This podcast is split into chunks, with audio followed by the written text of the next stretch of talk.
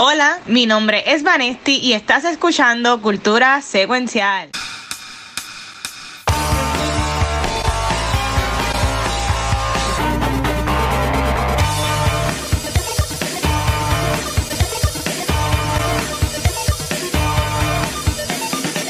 Saludos Corillo y bienvenidos a un nuevo episodio de Cultura Secuencial. Yo soy Vanesti y estoy súper confiada de estar aquí otra semana hablando de cultura popular. Pero antes de comenzar, yo quiero que los primos de Jaime Reyes se presenten. Gabucho del barrio, soy yo aquí. No, yo no soy familia de esa gente. Este, acá, acá, acá, es Washer. Que es la que bueno, ya sabemos para dónde este episodio va. bueno, no, yo, mira, yo, vamos a hablar ya mismo, pero yo tuve la oportunidad de ver a Vanessa con esta semana. Y yo le dije, yo, yo, yo tengo ready lo que voy a decir ahorita, pero eso es ahorita, eso es ahorita, tranquila. No, no, no worries, no worries. Este, bien, buenas noches a todo el mundo. Este episodio nuevo. Hoy hay un double header acá en Twitch y en Facebook, así que se pueden quedar, con popcorn, acuéstense, que esto. Por eso comí antes de comenzar, porque esto va para algo. esto, va para, esto va para algo hoy. Este, um, hablando de que va para algo, Gabriel, anunció una espera que vamos a tener que esperar un par de tiempo más. Este, ¿qué, ¿Qué es lo que está pasando en Hollywood ahora mismo? ¿Qué pasó? Vane está más traumada que yo, Vane, dilo tú. Vane, ¿qué pasó, Vane? Sabemos que la tan anticipada película, por lo menos para mí y para Gabriel Dune, que estaba pautada para salir ahora, eh, básicamente este fall eh, holiday season, ¿verdad? Eh, igual que cuando salió hace eh, dos añitos fue que salió el anterior. Yep. Eh, 2020. Pues estábamos preparándonos para ver esta, este masterpiece cinematográfico de Denis Villeneuve, pero anuncian hoy que esta película va a ser atrasada para marzo 2024. Gabriel, explícanos el, el por qué y esto es positivo o esto es negativo. Este, yo creo que es bien negativo. Yo creo que, eh, eh, primero que nada, yo este, ya hice, voy a, voy a tener que sacar cita con mi terapista. Este, una sesión adicional. Eh, yo voy a terapia cada dos semanas, voy a tener que añadir dos o tres sesiones ahora con esto. es una falta de respeto. Mira, este, yo encuentro que it's just, it sucks, porque honestamente yo creo que, obviamente, Warner Brothers, que es el estudio más drama que ha tenido en los últimos años, yo sigo diciendo que Saslav no sabe lo que está haciendo. Este, yo creo que es una pérdida, es una pérdida primero que esta película es bien anticipada y va a generar muchísimo dinero. Este, empezando so, en, cuestiones de dinero, eso va a afectar mucho el, lo que será el, el, el, tercer quarter, tercer y cuarto quarter de, del año. Este, en cuestiones de awards es una estupidez completa. Este, pero, mano, eh, it's dumb. Había muchos rumores ya los últimos meses que esto iba a pasar. Yo encuentro que una decisión bien estúpida. Esta es una de las películas más anticipadas del año. Esta es la, hasta el momento, la conclusión de, de eh, Villeneuve's epic take on Dune. Este, y, y, todo, y yo, como buen fupista que soy, porque a mí la UPR me crió bien, esto para mí es una mala decisión y verdaderamente esto solamente viene porque los estudios no quieren este acceder a la demanda de las huelgas de los writers y de los actores. Y me gusta que los todas las las cadenas este, estadounidenses en cuestión de entertainment, lo que es Hollywood Reporter, lo que es Entertainment Weekly, Variety, cuando tiran estos headlines, lo tiran como manda. Dune delayed because the studios don't want to agree or pay the writers and the actors. Y me encanta que están haciendo eso porque esa es la realidad porque tenemos que para el corporate greed. Pero it sucks. Uh, la atrasaron, si no me equivoco, para marzo o abril. Yo encuentro que es una posición bien mala en el calendario. Este, especialmente porque yo creo que Dune se espera o se, esperaba o se espera que sea un Oscar player. Una película en marzo sería obviamente, es la semana de los Oscars, eso es en marzo, es la semana de los Oscars. Este, tendría que esperar prácticamente un año completo para los otros Oscars. Pero, mano, como fan, it sucks. Como decisión, yo creo que es estúpida. Y como algo monetario, yo creo que es bien estúpido. Yo creo que, este, gracias a Dios que Warner Bros. tiene Barbie, pero es una decisión bien estúpida de, de atrasar a Dune. Mister, Mister, tengo, una tengo dos preguntas. Este, ¿qué es lo más tarde que puede tener una película para que esté considerada en estos Oscars que vienen ahora eh, a principios de año? Podemos asumir. ¿Perdón? Diciembre 31. Oh, si es, es, año, es año, sí, es año calendario. Es año calendario. Oh, ok. La, la elegibilidad de los Oscars es enero primero a diciembre 31. Después que la película es, la regla de la película tiene que estrenar en uno, se me olvida, creo que son 15 o 20 markets en Estados Unidos. La película tiene que estrenar ah. de diciembre 31, por lo menos en dos de los 15 o 20 mercados más grandes en el país, que serían cosas como Los Ángeles, New York, este, Chicago, Phoenix, Seattle, este, Miami, esos, que esos son ese tipo de ciudades, diciembre 31 tienen que estrenar antes de diciembre, en, diciembre, no más tardar de diciembre 31 a las 11 y 59 de la noche. Ya, y, ya, la segunda vez que le, hacen delay a una película de este hombre, de Villeneuve, este, a Dune, porque la primera también tuvo delays con la pandemia. Esto es bien reminiscent de la pandemia. El trauma que, está que estamos reviviendo con todo esto, mano, de verdad. Sí. Pregunto, Gabriel, ay, tú tenías otra, ¿verdad, Luis? No, no, no, mete mano, mete mano. Porque la mía, es para, la mía es para pelear. La segunda pregunta es para, pelear. Eso, vale. Eh, ¿Tú crees que hay una posibilidad de que vuelvan y cambien la fecha si el strike, eh, digamos que se resuelva las cosas en dos meses? ¿Tú crees que hay una posibilidad que entonces quiera eh, Dune salir o ellos quieren que salga en diciembre para cumplir con no ese? No creo. Okay yo creo que es, marketing, los eh, posters. Tanto marketing, pero yo creo que más, más que marketing sería todo lo que es, este, básicamente, por decirlo, ponerlo en una manera sencilla, reservaciones, right? Tú tienes que mm. volver a, a reservar este, las salas de cine, este, y tú estamos hablando, estamos hablando de 3, 4 mil salas de cine, este, ahora mismo con este cambio, que a Watcher le va a gustar esto, pensé que Watcher va a estar el primer día viendo Marvels, ahora, hace un par de semanas habíamos dicho que Marvels Marvel estaba encojonado porque The Marvels no iba a poder estar en, en IMAX, uh. iba a coger, cogió todo, el, literalmente Dune reservó IMAX por el resto del año, este, ahora con esta movida, ya se anunció hoy, Marvel rápido entró y dijo, nosotros acabamos de reservar a, a, IMAX. Por ejemplo, en ese caso, yo dudo que ahora yo tengo la reservación que alguien como Marvel, si vuelven a adelantar a Dune, Marvel no va a ceder las fechas para dárselas a Dune, right? So, es, e, es, eso, es la logística detrás de eso, es bien difícil. Algo, cuando algo se mueve,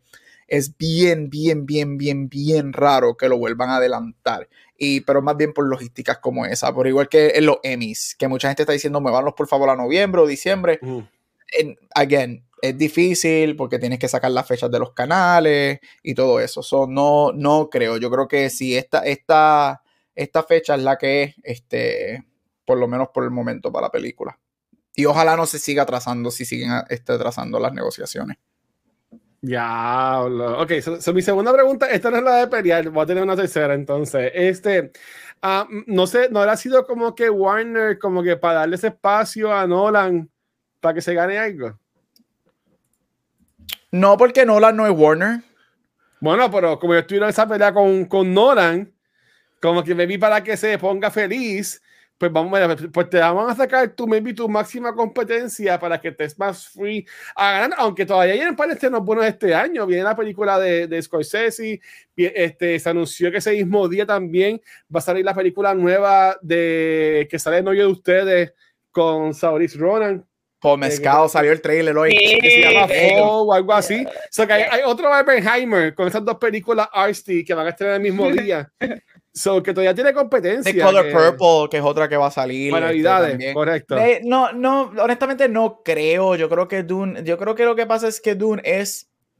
Dune, tú puedes, yo creo que tú puedes eh, igualar a Dune a Barbie en el sentido de lo que es cuestión de cast, right? Pero la diferencia de Barbie es que Barbie fue bien inteligente y Barbie tuvo el mes antes de la huelga, Barbie tuvo todas esas prensas alrededor del mundo y todos los premiers. So Barbie tuvo ese beneficio y Dune eso es algo que si se quedaba para la fecha no iba a tener, right? Este, y yo creo que Dune yo creo que Dune por nombre y por Villeneuve va a generar mucho dinero, pero sí, no se puede negar que Dune también se beneficiaría muchísimo de un press tour porque tú tienes dos de las estrellas más jóvenes y más grandes en estos momentos de su generación en esa película, refiriéndome a, a Chalamet y a Zendaya, right? Aparte de que tienes un roster de actores. Ah, y Florence Pugh, que es otra de su generación, right? Estamos y Austin, Austin, Butler. Austin Butler. Tú quieres ver a esta gente que son bellas en los red carpets. Tú quieres ver So, tú sabes que esta gente, este, jala, eso ayuda muchísimo, right? Y, y, en cuestión de eso, eso no se va eso no se puede negar que eso ayudaría al, al, al, al marketing, a, a, la presencia de la película. So, en cuestión de eso lo veo, pero obviamente yo tengo mis issues del por qué lo hacen, porque obviamente yo soy anti-institución, pero pues aquí vamos, va a ser un largo, van a ser unos largos cinco últimos meses de este año. Pero, y Color Purple no es de, es de Fox, no es de. No, Color Purple es de Warner Brothers. Y, y, van a atrasar Dune y no Color Purple. No atrasaron, no atrasaron nada. Dijeron Aquaman se queda con el release, Color Purple se queda con el release. Este. Wonka. Yo. ¿Cuál? Wonka. Wonka, se, queda. con el release. Yo creo que, yo creo que Dune de todas. You know, trata, hablando de ese, es, es la, la, que hace sentido que la tracen, porque yo creo que es la que esa es para Easter. Wonka debería salir para Easter con los dulces, Easter, Wonka. Entiendo que ahí quedaríamos un poquito más. también Navidad. Navidad. Dulce, Dulce beneficiaría muchísimo este para por la prensa. Yo creo que Color Purple, o sea, Color Purple tiene un cast espectacular, pero Color Purple no es algo que yo creo que generaría, que, una, que un press tour generaría más cosas, right? Igual que con Wonka, porque Wonka tú básicamente es Timothy Chalamet, right? No es que tiene un roster Exacto. de estrella. Este, Aquaman, eso, vamos a ver qué pasa con eso, right? Eso hace sentido que Dune es la, es la, la Y llevamos meses anticipando esto, right? Desde que empezó el, el Actor Strike en junio. Nosotros, ese es el rumor, vamos a ver qué pasa, vamos a ver qué pasa, y boom, hoy pasó. Y es bien weird el momento, porque mañana va a salir una, un, no sé qué revista es, no me acuerdo, pero mañana va a salir un exposé en la película, o mañana va a salir un promotional, algo promocional de la película bien grande. De, Dune. El día, de Dune, y el día antes deciden atrasarla, eso es bien, yo no sé qué carajo está haciendo Zaslav en Warner Brothers, mano, de verdad. Qué mierda. Y yo dije que no quiero causar problema ni pelea, porque este, como tenemos otro episodio, pero Gary mencionó, no, Boris, no, este, Gary mencionó esto de de los chavos de los estudios. Y again, yo soy pro riders y que le, que le paguen lo que tengan que pagarle. Sin embargo, mi mente ignorante, sangana, que escucha este um, John Campia, en el podcast de John Campia, no, no hoy, hace como un par de días atrás, hablaron de que los estudios le presentaron ya una oferta a los writers, que Gary mencionó, mencionó antes de que grabáramos de que estaba por las dos que ellos pedían, eh, dándole este, básicamente porcentajes este, anuales, ¿verdad? Este, incrementos anuales a los writers en un plan de 3 a 4 años. Que básicamente, por lo que dijo John Campia, y buscando aquí, está de ABC News, está Hollywood Reporter, está Wall Street Journal hablando, de esto, que básicamente le pagaría hasta más de 100 mil 100, dólares a writers por el trabajo de cuatro meses. Cosa que yo en mi ignorancia pensaría, coño, que te paguen 100 mil dólares por un trabajo de cuatro meses, está brutal. Este, pues está por debajo de lo que quieren los writers. So, como que diablo, ¿qué, qué, es lo que están pidiendo los writers? Como que, que, le den un millón a cada uno por escribir. Muy bien, como eh, mandaría. Blue, Beetle, Blue Beetle, nada. Como mandaría. Este, mira, estamos hablando de que películas, series de televisión, y este soy, esta es mi mente, esta es mi mente um, socialista. Este, esto es arte. y muchas de las, esto, es arte. O sea, esto está escribiendo, tú estás exprimiendo una persona en ideas. Este, y, para mí el, escribir una serie, el escribir una película, el escribir lo que sea, cuesta mucho más que 100 mil dólares. Aparte de que las, las restricciones que le están poniendo a los writers con eso son demasiado demasiado out there. Por ejemplo, no puedes trabajar con otros estudios mientras estés con nosotros por cierto tiempo, no puedes generar otras, otras maneras de income. Este, estarías un call, tu trabajo no te pertenece a ti, que nosotros podemos en cualquier momento seguir utilizando o extender cualquier universo que tú crees sin tener que pedirte permiso, que esa es una de las intransigencias Oh, más grandes que los writers no quieren soltar, que es básicamente igual que los actores en el sentido de que el AI, right? Este, y todo eso. So, yo, yo creo que no es viable porque la cuestión de las de ambas huelgas no es solamente dinero. Es más estabilidad going down the road Sí. que un, que un cheque que te den de cantazo cuando tú haces algún tipo de trabajo. Ok.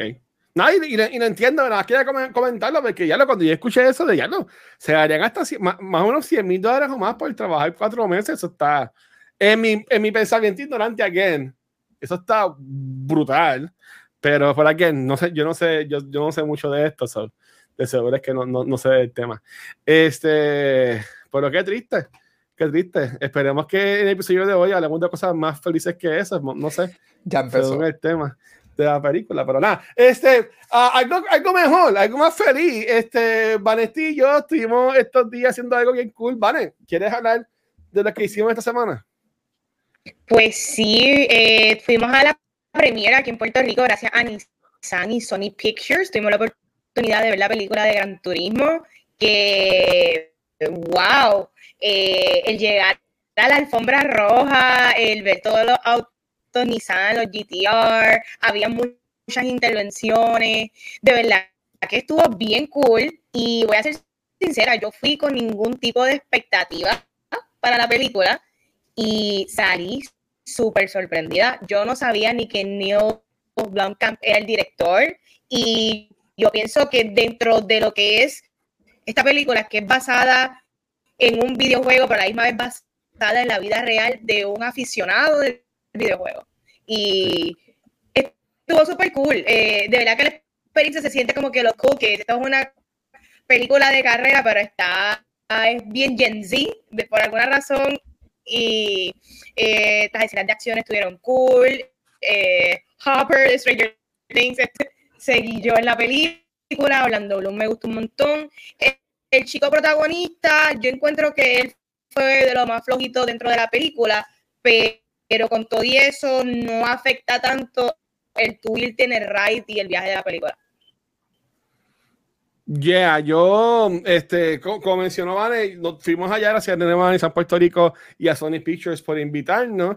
Esto es un Sony Studios um, project, ¿verdad? Este, que estuvo bien cool, como, como niño nos, nos mencionamos. Además, fue en IMAX, la, función especial en Montellera. So, en verdad que they went all out, ¿sabes? Tenían, um, tenían, los, tenían un carro nuevo que es el GTR. Yo de carro no sé mucho, este, pues tenían un carro ahí que era all the fuzz y estaban enseñando, que es que tenemos ahí en la foto puesta ahora mismo en el video, este, y tenían para hacer, para tu guiar, básicamente tenían este par de secciones para tu jugar el juego, tenían para tu sacarte una licencia, también este, como que de tipo Nissan y toda la cosa, este, honestamente, ah, había muchos photo opportunities, yo sé que van a tiró un par de fotos bien cool, que, que para mí, ay, nos dieron popcorn gratis y refresco gratis, eso siempre es un plus. Este, no, nuestro episodio de la semana que viene sí es de, de esta movie, este, pero este, como mencionó Vane, a mí me sorprendió mucho la película. A mí me sorprendió mucho la película. Este, obviamente le decimos Hopper, pero este, David Harbour es el caballo en esta movie, ¿sabes? Tipo seguillo. El tipo seguillo. Orlando Bloom, súper super explosivo la actuación de él, este personaje que hace esta película, súper buena. Este, um, bien de acuerdo con lo que dice Vane, para mí lo más, de lo más flojito fue el actor principal. Eh, sin embargo, no afecta mucho a el- como que al overall de la película, porque en verdad a mí me gustó un montón. Eh, tremendos visuales, tremendo, hasta la música super cool. En verdad que como que me gustó mucho y me sorprendió mucho la, la historia y la película, porque también está basada en la vida real. So, honestamente, como que me, me gustó un montón y nada, semana que viene para hablar más de esto. Este, Gabriel, obviamente es el tema de la semana que viene, pero te interesaba verla, este, pensabas verla como quiera, estás pompeado, la vas a ver obligado porque es el tema de la semana que viene. ¿Qué pensabas de la movie? Yo iba a verlo obligado porque al, princi- al principio, porque ya asumía que íbamos a hablarla de ella, porque los trailers a mí nunca me vendieron la película Sí. para nada, de verdad. Yo dije, esto no, esto yo no tengo que verlo en el cine, whatever. Sin embargo, empecé a ver reactions y reviews, que ha sido una buena sorpresa. Del summer. Este, obviamente que no es perfecta, pero que es like really fun, que las carreras como tal son muy buenas, este, y que los trailers aparentemente no le hacen justice a la movie. So sí, la voy a ver, estoy excited por verla, este, y a mí me gusta mucho David Harbour. Yo amo David Harbour, so todo lo que haga lo voy a ver, este, pero sí, este, me vendieron la película en las últimas semanas lo que he visto, yo ok, pues la voy a ver. Ah, ok, brutal. Yo, yo, yo again, bien pompeado y está brutal. Este, en, el caso mío, yo lo que he visto es este Ahsoka, que eso vamos a hablar ahorita en lo que es eh, Beyond the Force. Um, pero nada, eso pues, será más, más tarde. Este, pero antes que haya Gabriel, yo quería mencionar que ahora mismo este, ya estrenó hoy lo que es el primer episodio de la sesión nueva que estaba haciendo de quién va jugando Baldur's Gate. Eh, en el lado mío de producción estuvo bien puñetero subir esto porque dura casi cuatro horas. HD a YouTube. estuvo casi cinco días con el Internet Liberty. ¿verdad? Estuvo un par de horas, este, desde, la madrugada como hasta la, por la mañana de hoy, este, subiendo. Pero algo bien cool de esto de quién va de Baldur's Gate es que es la primera vez que publicamos un podcast versión video en Spotify. Spotify, a diferencia de los otros programas de podcast, eh, también tiene eh, la, la, oportunidad, ¿verdad? Para nosotros los podcasters, de subir tu episodio de formato de video. Y pues lo subimos así, así que vamos a ver. Así que esto de, eh, de quién va solamente se puede ver en cuanto a edición podcast en lo que es este, en, en Spotify y en YouTube en cualquier otro programa de podcast no lo van a encontrar, así que si no tienes, si no usas Spotify, pues vas a tener que buscar entonces lo que es este YouTube, que vas a poder verlo. Aquí estuvo este GPB, GPR Bosque, con Josh Conan y yo, y en verdad que estuvo súper cool. Entiendo que el sábado vamos a seguir jugando, este, pero en verdad que estuvo súper bueno y ya estuvo bien vuelto, que en verdad que la pasamos este, brutal pero, pero sí, gracias a Liberty, porque su internet no cooperó conmigo para poder bregar con, con esto, pero en verdad que súper chévere. Este, pues entonces, ya para salir de Washington Guacho, porque, again, queríamos hablar de Twitter, ¿verdad? Este, Gabriel, ¿y tú? ¿Qué viste en estos días? Mira, voy rapidito con esto porque de verdad que no tengo mucho nada que ver. Este, fui, está aburrido, fui a cenar esta semana y nos fuimos a ver Strays, que es la nueva película de Will Ferrell y Jamie Foxx, que es la de los perros que hablan. Este, gracias a Dios que yo tengo el, el, el, plan ese de las tres películas a la semana, porque si no, me hubiese gustado tener mi chavo para atrás. Y no es porque es mala. No es porque es mala. Esto no es una película de cine. Esto es una película que tú la puedes ver cuando salga en televisión en lo absoluto. Los chistes son bien hit and miss. Cuando los chistes son buenos, son buenos. Hay momentos que yo me arrastré riéndome y hay momentos que yo me quedé como que, mano, estos chistes son bien 2000s que no pegan. Um, y no es porque sean malos, es porque ya los hemos escuchado en los últimos 20 años. Um, tiene escenas super cool, tiene mini corazón, está cute, right? Pero no hay ninguna razón por la que tienes que correr a ver esta película al cine. Si la decidís ir a ver al cine es para ir a verla en un matiné, verla en la primera tanda, verla un martes por la noche o whatever sea el día que las taquillas salgan a 5 pesos allá en Puerto Rico. Este, los, ah, pues ahí está, los domingos. No.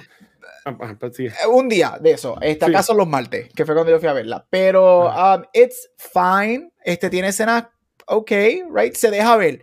Pero es como que. No sé, es como que un weekend movie en, en, el sofá. Y te va a reír y tú haces popcorn tú mismo y you're gonna laugh. You're like, okay, that's cute. No tengo por qué volver a ver esta película ever again. Yo no creo que tiene un rewatchable factor. Este, no es de estas comedias que, whatever, tienes que keep watching, keep watching. Pero la vi it's fine. Again, como dije, te ríes cuando es buena y hay otro momento que tú dices, ah, this is weird, but it's fine. No es lo peor, se deja ver, it's fun. It's okay. Ay, yo la quiero ver. Bueno, Vale tiene perro, que también me imagino que le gustaría verlo. Pero, ¿cuál es el rating de esta? Es que, okay, voy a hablar claro, yo solamente he visto fotos. Hmm. Ajá. ¿Cuál es el rating? Esto es R es R, es R, es full on, fuerte. Sí, es full on, este. Es fuerte la movie, Es full on sausage party. Full on sausage eh, party. Yeah, Then now I'm interested.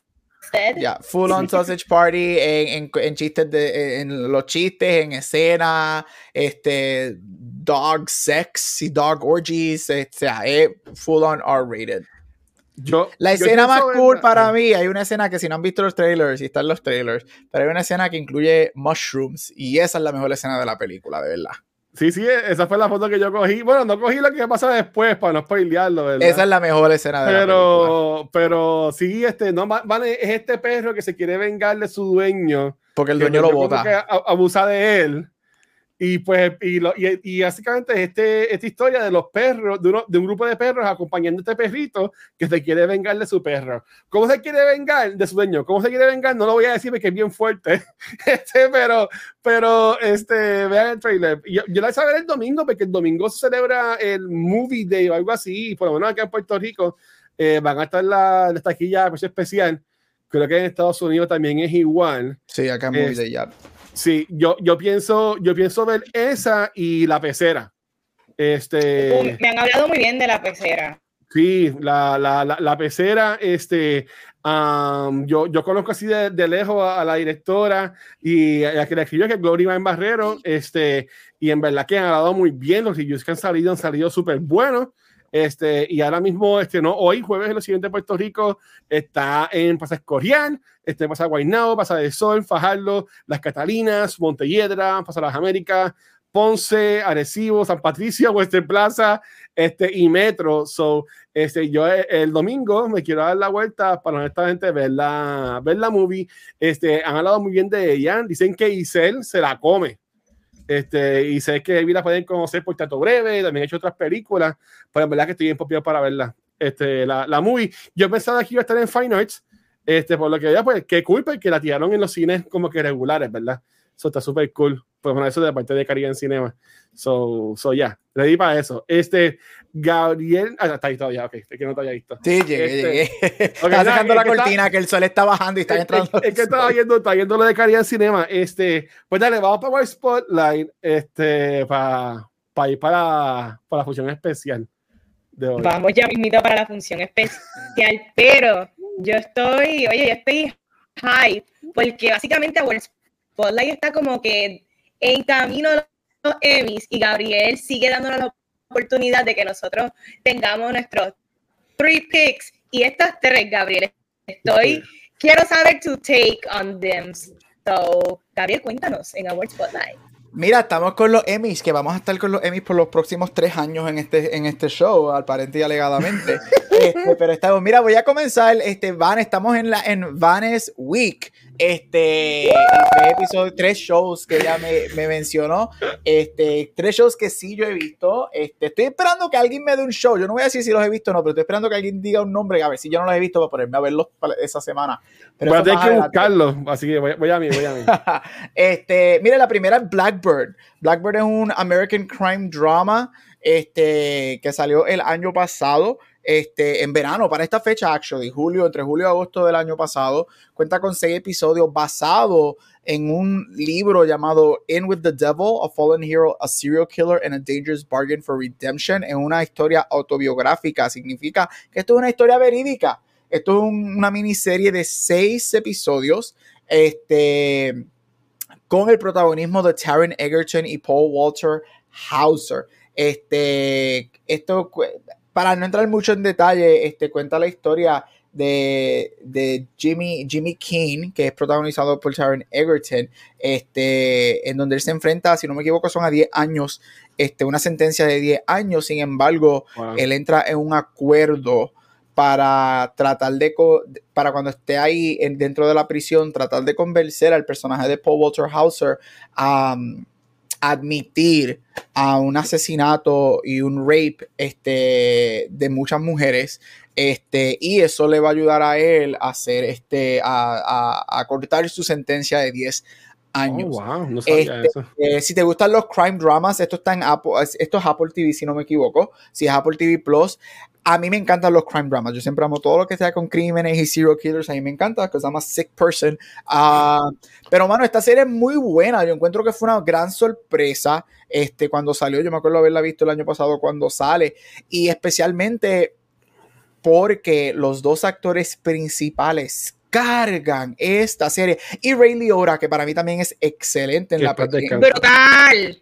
Excelente. Él se la come demasiado. De sus mejores performances. Definitivamente. Y de hecho, Ray Liotta está nominado a Emmy póstumo este, por la serie. Este, Pero lo que es Taron Egerton y Paul Walter Hauser para mí son excelente. Mira, Taron Egerton en los últimos años ha creado este, esta carrera y se ha demostrado que es tremendo actor. Este, todavía me duele que no fue nominado por Rocketman, porque se merecía una nominación a esa película. Pero Taron Egerton es excelente. Ray Liotta, como dije, fantástico. Esto es bien...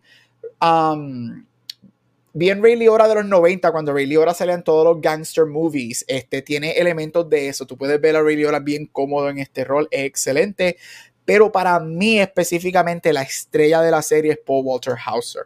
Lo que él hace mm. con el personaje de él es increíble. Paul Walter Hauser, tú más bien lo conoces o lo has visto en películas en supporting roles como I, Tonya. Este, él fue este, la película del Atlanta Bombing, se me olvida el nombre, se me escapa el nombre ahora mismo. Él salió en, en eso. So, él poco a poco está creando esta, esta carrera y yo digo que este es el breakout de él este, esta serie recibe oh, tres, nominaciones al Emmy, las tres por actuación. Taron Egerton fue nominado por actor, o está nominado por actor, y Paul Walter Hauser y Ray Liotta nominados por actor secundario. Yo creo que Paul Walter Hauser tiene un tremendo chance de ganar. Él, de hecho, ha ganado um, básicamente todos los Winter Awards. Él ganó los Critics' Choice, él ganó el Golden Globe. Este, él ha ganado casi todo en camino a los Emmys por esta serie. Este, y es excelente. Así que si no lo has visto y te gustan los crime dramas, son seis episodios, son bastante corta, se mueve bastante. Oh, Ningún episodio es súper largo. Este, todos son básicamente de una hora. Así que es una serie que fluye este, bien rápido. Y si tú quieres ver a Taron Egerton, porque yo sé que Watcher él es uno de los papizongos del Watcher. Si tú quieres ver a Taron Egerton con ese cuerpazo este, en maneras que no lo has visto, puedes verlo en esta serie. Espérate, espérate, se ve, se ve el culito. Eh, no sé, no se ve, hay, hay muchas cosas que son bien sexy eróticas de él en esta serie, así que go watch it. Este, mira, vámonos con Andor. La segunda serie que Vane me preguntó es Andor, serie de Star Wars um, del año pasado, premiered en septiembre. Este, y esta película es un prequel spin-off de Rogue One, este, la película del 2016 de Star Wars, protagonizado con un ensemble cast como Diego Luna, Stellan Skarsgård, Fiona Shaw, Genevieve Riley, Forrest Whitaker, Andy Serkis. Este sale Andor. Muchas personas, cuando de que saliera esta serie, no se sabía que se iba a esperar de esta película o de esta serie pero de momento sale, son, sale, son dos episodios, este, con dos seasons, ha salido un season, han dicho desde el principio que son dos seasons, o tenemos un segundo y último season, no sabemos cuánto por las huelgas, pero este, tendremos un segundo y último season, este, yo diría que más o menos en dos años, también de 12 episodios. Y esta historia, esta serie cuenta la historia del personaje de Andor, este, pero de Cassian Andor, pero no solamente de él, sino cuenta la historia más grande también de lo que es la rebelión este, que se está formando en contra del imperio dentro del mundo de Star Wars. Algo bien interesante de este programa es que es su estructura. Este programa hace algo que ningún programa de Star Wars y casi ningún programa ha hecho, actually, y es que en, dentro de los dos episodios, cada tres episodios es una historia con punto y final. Y, eso era algo que no se había visto este primordial, este, en, en el mundo de Star Wars y en, en muchos programas. So, cada tres episodios te cuenta un arco de Andor, este, que cada arco te lleva a lo próximo. Y eso fue algo bien, bien interesante.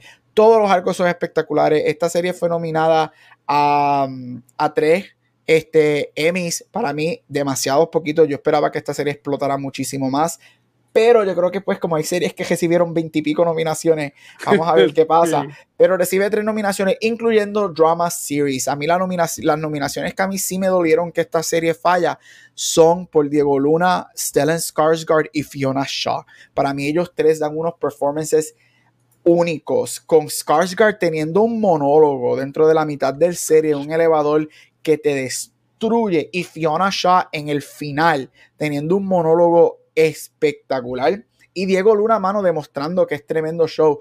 Y por último, antes de, continuar con el tercer y último show, si tú quieres, si tú estás cansado de el checkmark list Y si quieres hablar, escuchar de esto un poquito, yo te aseguro que vamos a hablar de eso en el episodio que viene después de Azoka. Este, si tú estás cansado del checkmark list de lo que tú consideras Star Wars, right? Lo mismo de siempre, los lightsabers, los Jedi, whatever. Andor es para ti. Andor yo lo comparo mucho con el principio de Walking Dead, lo comparo mucho con Game of Thrones, que no es un Star Wars show, es un show político, es un show este, de, es un police, policing show dentro del mundo de Star Wars. Si tú estás esperando como hacemos burla el piu piu piu y, y, y los lightsabers, esto no es para ti, esto es un show que toma su tiempo, esto es un show que está dialogue heavy, esto es un show que desarrolla todos sus personajes, este, dándote little easter eggs, pero esto para nada es lo que es otros Star Wars shows que hacen recreaciones o te dan easter eggs. Si tú quieres algo diferente, si te gusta un drama de verdad, un heavy drama, Andor de Star Wars es para ti y yo lo digo desde ahora, para mí Andor es el mejor programa de televisión que Star Wars ha hecho desde que comenzó con Mandalorian en el, en el 2019. Y yo creo que Andor es lo mejor de Star Wars y probably lo mejor de Star Wars dentro de Disney que desde que comenzaron con Force Awakens. Y el tercer y el último programa, y uno de mis programas favoritos es Yellow Jackets. Yellow Jackets está en Showtime y es un thriller, psychological, comedy, drama. Es una mezcla de géneros, muchísimos géneros incluidos en este show. Es un ensemble cast comenzando y protagonizado por Melanie, Melanie Linsky. Um, uh. Este show es la historia de un grupo de teenagers, de high schoolers que juegan soccer y en el, y en, y en el verano de 1996 van para un torneo y el avión de ellos crash en las montañas de Canadá y ellos están 18 meses stranded en esas montañas. La serie toma lugar en dos timelines. Toma lugar en el pasado mientras their kids están stranded y toma lugar cuando los, los que sobreviven um, ahora son adultos y están lidiando con las repercusiones psicológicas y todo lo, todo lo que pasó mientras estaban stranded. Es una serie que yo actually comparo con un show que yo no veo porque al final me lo jodió, pero tiene muchos elementos de Lost. Este, eh, y, me recuerda mucho a Lost. Así que si eres fanático de Lost, yo creo que este show te va a gustar muchísimo. Tiene un ensemble cast espectacular. Ha sido nominado para varios Emmys. El primer season fue nominado para siete, incluyendo Actress. Christina Ricci fue nominada por actriz secundaria, Best Drama Series. El segundo season no fue tan bien recibido. Este fue nominado a, si no me equivoco, cuatro o cinco Emmys, incluyendo Drama Series, Melanie Linsky, entre otros. El segundo season a mí me gusta, pero y el segundo season lo que pasa es que para mí ellos no saben, no supieron cómo manejar la historia de los adultos.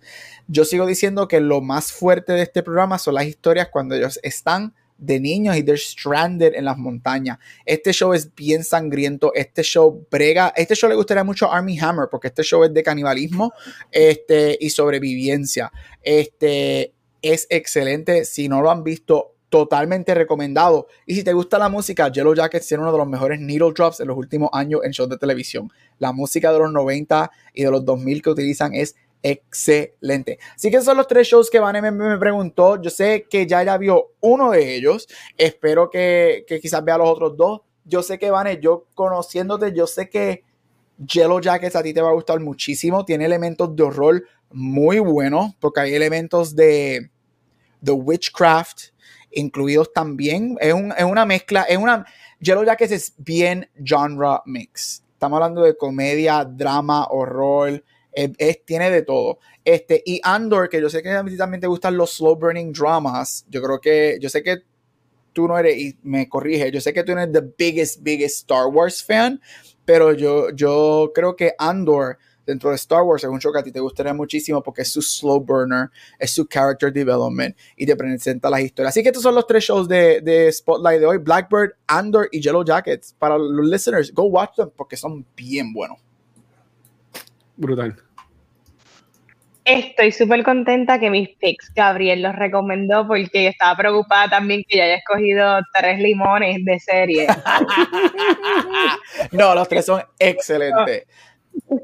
Eh, tocando Blackbird, que de las tres es la única que he visto, eh, wow, como que descubrirlo un año después fue bien, como que súper sorpresa.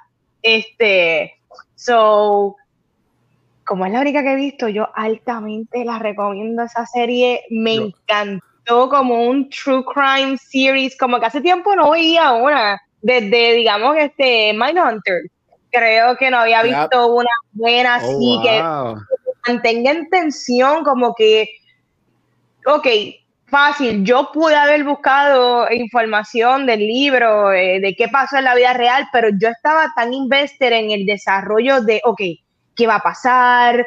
Él va a lograr lo que él tiene que hacer y me encantó. Y la premisa, que tampoco voy a decir, está tan interesante que esto pasó en vida real.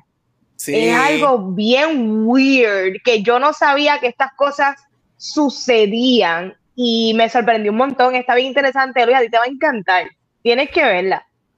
Yo, mira, eh, eh, para hablar un poquito de Blackbird, yo no la he visto. De estas tres series, yo nada más he visto Andor.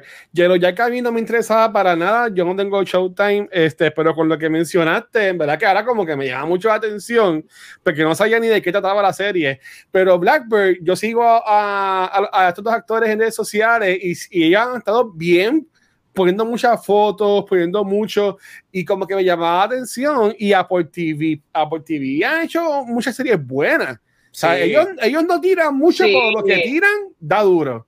So que en verdad que la, tengo para, para verla y me llama mucho la atención. Y si, si está recomendada por ustedes dos, en verdad que yo estoy all, in. Eh, en cuanto a Andor, Andor para mí sí es lo que he hecho en Disney, en Disney Plus. Porque ya yo dije en Beyond the Force que lo mejor que Star Wars ha hecho es este. Ay, Dios mío, Rebels. Star Wars Rebels para mí es lo mejor y lo pongo hasta por encima de Andor. Pero Andor estuvo muy buena. Lo que es que que se dará como en dos años, tres años. Pero este, sé cuando salió, fue algo bien boom. Y cuando hablábamos de ella acá en Beyond the Force, en verdad que me gustaron las conversaciones que teníamos. Este, y en verdad es un dramón. Y estoy loco por verla eh, para ver qué pasa. Y Yellow Jackets Puede que la vea, es que honestamente no tengo Showtime, o no tengo como verla, menos que llame a mi para Jack Sparrow, pero sí tengo Apple Plus, que seguro en estos días, como esté aburrido, o ahora que me voy de vacaciones, pues que tengo que poner un par de cosas en download para el avión y eso, pues vi la veo por ahí. Te recomiendo y es súper, ahora que entiendo que salió toda y está disponible, bien bingeable. Yo, yo me juqué, yo la vi como en un día, so, así es, juquea. Rápido de verdad que sí. So, thank you, Gabriel, por Award Spotlight pompeada para la próxima semana que le toca el Watcher con tres picks. Se va poniendo, se va poniendo difícil. Sí. Ya se tornará algo más obscure, no tanto las series populares que la gente habla. Tiene que ser algo que fue nominado a estos Emmy. No, no necesariamente. Puede ser algo que quizás no ha sido nominado y que a ti te gustaría hablar de por qué no fue nominado. Mm. Oh, ah, pues dale. Ok, serie. Ah, pues dale, pues muy bien. Dale. Yo, ya. Yo te la lo, único es que, que, hayan salido por lo menos en el último año o en los últimos ah, dos años. Que estén, ¿sabes? que estén en la conversación, que quizás hayan estado en la conversación para los Emmy. Ah, pues dale. Ok, estoy ready. Estoy Estamos ready. Bueno, vamos para el tema de la semana. Vamos a estar hablando de Blue Beetle. Esta es una película de DC dirigida por Ángel Manuel Soto y protagonizada por Cholo Maridueña. Esta es la película número 14 del DCEU. ¡Wow! Vamos a hablar de eso más adelante. Aquí tenemos, en esta película, tenemos a Jaime Reyes regresando a Palmera City con su familia, luego de graduarse de leyes de Gotham Law y se entera que su familia tiene problemas económicos y no tan solo eso, que están a punto de perder su hogar. Pero la pregunta es, ¿qué tal me pareció esta película? Yo voy a ser súper sincera, a mí me parece la película súper divertida, los personajes de la familia Reyes súper chulos, Cholo como protagonista, súper carismático y él trae esta esencia, este warmness a su personaje que lo hace único dentro de la gama de películas que hemos visto de DC. Esto es uno de mis favoritos. La película no es perfecta y claramente tiene todos los tropes de lo que es eh, un origin story de una película de superhéroes. y tiene muchos elementos de un montón de personajes e historias que hemos visto antes, con una villana genérica que no trae mucho y entiendo que el script para mí pudo haber sido un poco más, eh, digamos que interesante, como que ya que esto es una historia que es de, este es el primer superhéroe latino y digamos que en ciertas cosas de went there, para mí me hubiese gustado que se hubiesen ido mucho más, como que ya, ya tíralo todo, ¿para qué darle para atrás? ¿Para qué play it safe? Pero a la misma vez yo entiendo que esto es un negocio y en ciertas cosas hay que tener ciertas limitaciones. Pero nada, porque también voy a tocar un poquito más de eso más adelante. Pero dentro de todo, yo encontré mucho disfrute en esta película. Los movimientos de Jaime Reyes en el Blue Beetle suit, eh, tipo anime, me tripearon un montón con, con la espada. A mí me gustó mucho cómo se veía Blue Beetle. Me encantó mucho los elementos de efectos prácticos con elementos CGI. Eh, esta película, para haber sido desde el saque, esta película iba a ser para HBO Max, eh, se grabó con toda la intención de que fuera para HBO Max y me sorprende que esta película se ve muy bien en comparación con otras películas que legit eran para ir a, cine. Y en muchas entrevistas Ángel ha hablado de cómo realmente eh, el trabajar con un suit que, es real, que es tangible, y que muchas de las interacciones de la película, muchas escenas de acción se grabaron eh, no necesariamente en un set, se grabaron en un estudio, me refiero, se, se, grabaron on location. Yo creo que le da un poquito más de, le da un gravitas a la película eh, que, que está súper chévere. Eh, las influencias de horror en la dirección de Ángel me gustaron un montón. El ver destrozar el morro y la estatua de Colón fue bien funny. Obviamente, son nosotros los entendemos esa referencia, pero igualmente verlo en el cine está cool. Eh, oye, no es que esta película sea un Dune en cuanto a efectos, pero igualmente me sorprendió, como dije ahorita, y yo encuentro que esta película es súper familiar. Yo creo que esta película eh, está súper chévere. Yo creo que te pasa bien. Si eres latino, te vas a reír de un montón de referencias de, nosotros. Eh, dentro de todo, yo siento que los que trabajaron, hicieron esta película, la hicieron con mucho cariño y se nota que la pasaron bien. So, yo la recomendaría, pero yo quiero saber la opinión de mi corilla. Así que ustedes, cuéntenme, ¿qué tal les pareció Blue Beetle? ¿Voy yo? Yes. yo sé que Watcher está esperando porque yo también estoy sabemos hace semanas que este chat estaba dividido y que yo probablemente iba a salvar la democracia de cultura secuencial. Yo estoy esperando el review de Gabriel, porque yo sé que a ti le gustó hace tiempo, yo estoy esperando el review de Gabriel. Y aquí vamos. Tuve la oportunidad de eh, la película este fin de semana. Yo no he puesto nada en el chat. Yo le dije nada, a estos Cuando yo la vea, yo solamente puse la vi, ni en Facebook. sobreviví y sabrán. Y no puse nada ni en Facebook, ni en Twitter, ni nada. Y yo esperando Facebook. Sí. Y sabes lo mucho que a mí me ha costado no postear nada. Ay, qué fuerte. Tiro ya. Solamente, y estoy aquí extendiendo para no decirlo. Este, ok, vamos, en 3, 2, 1. A mí me encantó esta película. Ay, mira, yo. A mí me encantó esta película muchísimo. Yo jamás pensé que esta película me gustara como me gustó. Este, obviamente, como dijo Van, esta película, esta película, Watcher siempre es la minoría. Esta película no es perfecta para nada.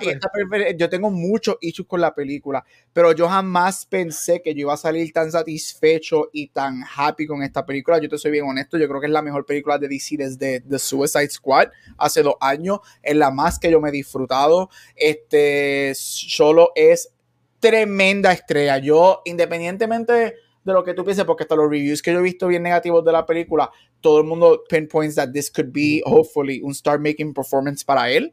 Este, y yo encuentro que es verdad. Este, él se la come. A mí me encantó. Este, a mí sí me fascinó la dinámica familiar. Yo, de hecho, pienso que lo mejor de la película es todo lo que tiene que ver con la historia de la familia. Este y no tanto lo de superhéroe, y ahorita entraremos en detalles en eso. Este, a mí me encantó el suit, mano, la diferencia de lo que es un suit live, este, de verdad, se nota, se nota muchísimo. Este, él tiene mucha experiencia por este, yo iba a decir Karate Kid, por Cobra Kai. So, ah, él maneja mucho eso muy bien y me gustó muchísimo. Este, él es bien carismático. Este, yo no puedo creer que los efectos de esta película que estuvo para HBO iban a ser son mejores que los efectos que de Flash y que de las últimas películas de Marvel. Yo no los entiendo bebés, cómo esto Los bebés de Flash. Los bebés de Flash. No entiendo. Claro, yo no entiendo, pero wow, de verdad. Mira, again, y tengo muchos issues y entraré en eso, pero yo salí con una sonrisa, yo me reí en la película, fucking George López, yo amo ese cabrón, de verdad, él me arrastró en esa película. Este, a mí me gustó muchísimo. Y te soy bien honesto, yo entré con los Knives Out, ready para destrozar esta película, te soy bien honesto, porque DC y DC no ha hecho nada bueno en años, este, aparte de que estamos en el superhero fatigue, este, y yo dije, pues vamos, yo voy a entrar, yo salí, yo entré como Wolverine con los Knives Out, pero salí, yo 20 minutes in, de los Knives, yo dije, esta película está súper buena. Este, y me encantó, de verdad que me la disfruté muchísimo, una experiencia muy buena. Este, y, y va a ser interesante.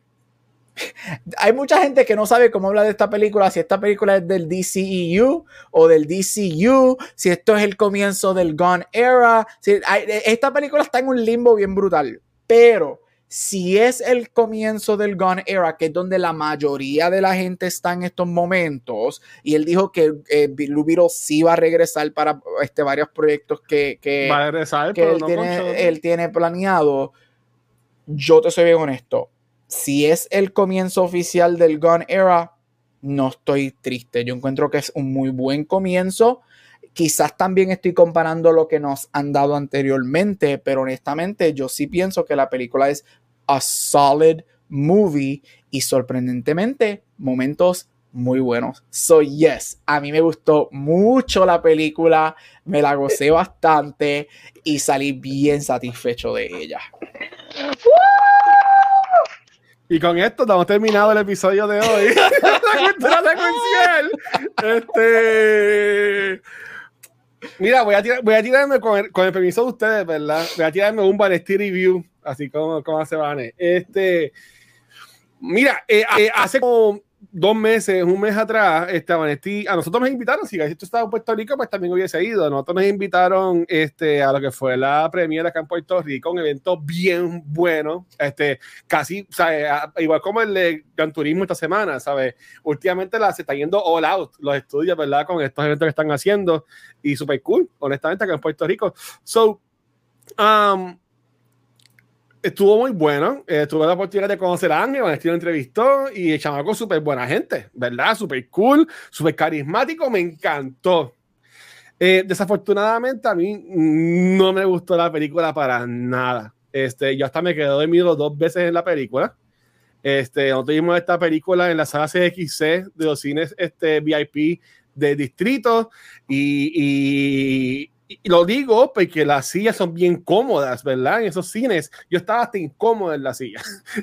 de, de, como que, como que no, no estaba a, a, gusto con la experiencia y, y no está media hora aquí hablando, ¿verdad? Este, después le vanemos en Topic Garbage con las cosas, pero para de las cosas que yo pues quiero señalar, ¿verdad? De lo que no me encantó de la movie, este, es que yo entiendo de que para mí, ¿verdad?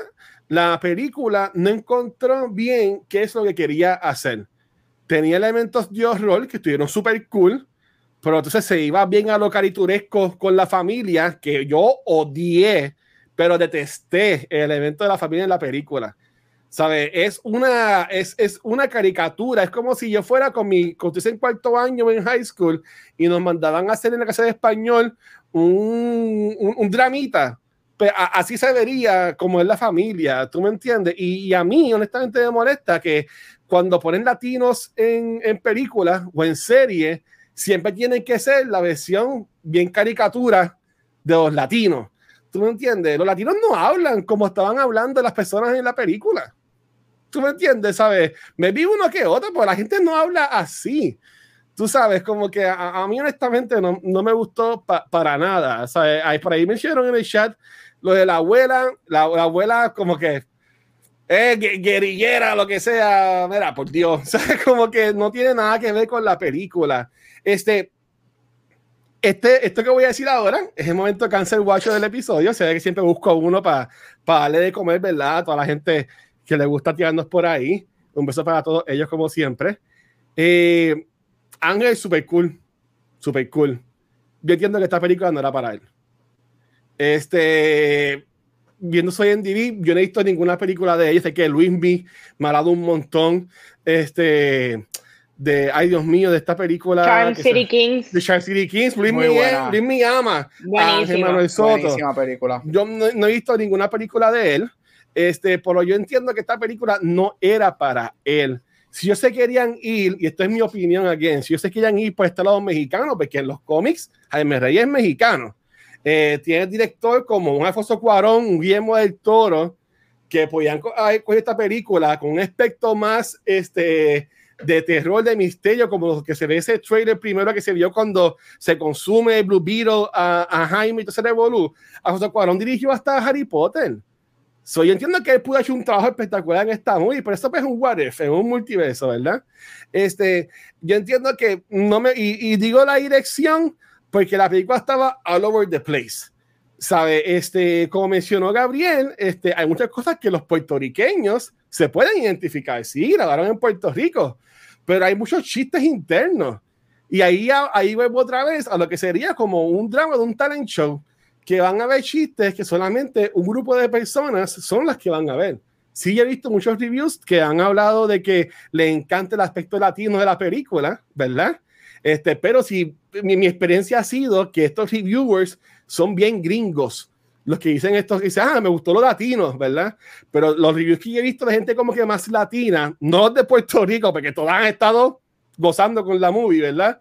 Este, dicen que no les gusta cómo interpretan eh, los latinos en esta movie y yo me tengo que ir del lado de, de, de, ellos, en verdad. Este, para no seguir bashing, lo mejor para mí fue este, Solo y su papá, top. ¿Sabe? Eso, esos dos machos estaban en otra película, lo hicieron espectacular. Eh, yo sí pienso que este principio de algo espectacular para él. Este, le deseo todo lo mejor. Y me encanta las pocas que él tiene con el chamaco de Cobra Kai. Este, súper chulo. Eh, papá también, súper cool también. Todo el demás cast, para mí, me, mm, ¿sabes? Nada. George López, que se debe retirar con esa barba de embuste. Este, y los chistes súper fuera de lugar. De momento es, un, es el tío loco, pero de momento ahora es el técnico y, y el que se inventa las cosas y todo ese es como que, no, no sé. Eh, para mí estuvo all over the place. Yo quería que esta película me gustara. Yo daría todo honestamente por haberme gozado esta movie como se la gozó la mayoría de las personas que estuvieron en ese evento, porque yo no he visto la película again, no la pienso ver again. Esta película estrenó la semana pasada, agosto 18 en cines, septiembre 19 ya va a estar en digital disponible. So, no la pienso ver este, de nuevo la película. Para mí no es lo mejor de DC, sí que lo mejor de DC pues, es este, The Suicide Squad y Peacemaker. Um, y, ya, honestamente, ¿sabes? Como que yo honestamente hubiese querido disfrutarme la película como se disfrutaron, pero para mí en verdad esta película fue un bad trip, eh, fue un bad rato y honestamente va directito para mi Fuck You Award del 2023.